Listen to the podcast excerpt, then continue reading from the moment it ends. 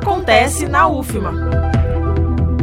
Segue até o dia 5 de março o primeiro encontro pedagógico do COLUM, o Colégio Universitário da Universidade Federal do Maranhão, com o tema O Currículo Escolar em Diferentes Contextos práticas e desafios na atualidade. O evento é realizado nos turnos matutino e vespertino por meio da plataforma Google Meet. O encontro é voltado para a necessidade de revisão do currículo e da mudança dos itinerários curriculares, além de discutir as reformas da Base Nacional Curricular Comum para que a rede privada tenha domínio sobre a educação pública conta com discussões a partir das duas e meia da tarde com participação da equipe pedagógica, professores e técnicos, além de oficinas por área sobre práticas curriculares. Reforçando, o primeiro encontro pedagógico do Colégio Universitário da Universidade Federal do Maranhão segue até o dia 5 de março. Não perca!